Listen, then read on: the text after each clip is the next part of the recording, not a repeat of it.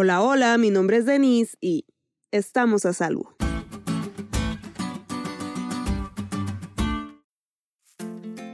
Hace un tiempo, un grupo de amigos y yo hicimos un viaje a un congreso. Durante ese viaje decidimos ir a conocer una cascada que quedaba a unas dos horas de distancia de la sede del congreso. Sin embargo, en el camino, el auto en el que viajábamos se averió. Y en razón de ello atravesamos una serie de desafíos que en otro podcast podré relatarles pero lo resumo diciendo que la carretera en que nos quedamos era peligrosa por sí sola y porque era un lugar en el que los delincuentes hacían sus fechorías.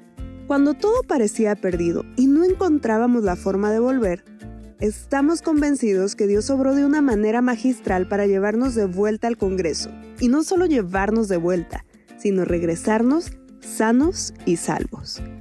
Esa sin duda fue una expresión del amor de Dios por nosotros, pero aun cuando no hubiera sido así, sabemos que Dios nos ama de una forma que no sabemos explicar, porque más allá de regresarnos temporalmente a un sitio, proveyó la forma de regresarnos eternamente a su presencia en la tierra nueva.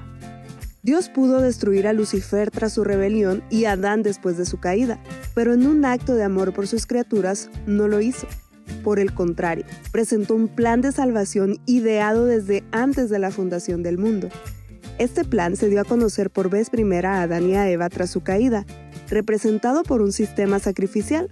Posteriormente se dio a conocer como el santuario y tuvo su máxima expresión en la vida, muerte y resurrección de Jesucristo. Y es que tanto el sistema sacrificial como el santuario simbolizaban los méritos de Cristo en favor de nosotros los pecadores como decía la lección.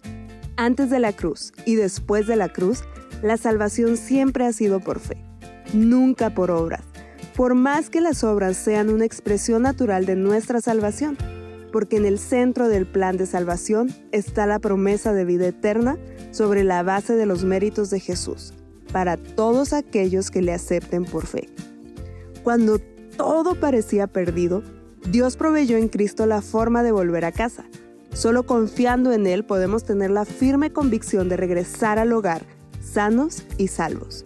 Con su nombre escrito en nuestra frente, podemos tener la certeza de que nuestro nombre estará escrito en los registros de los cielos nuevos y de la tierra nueva.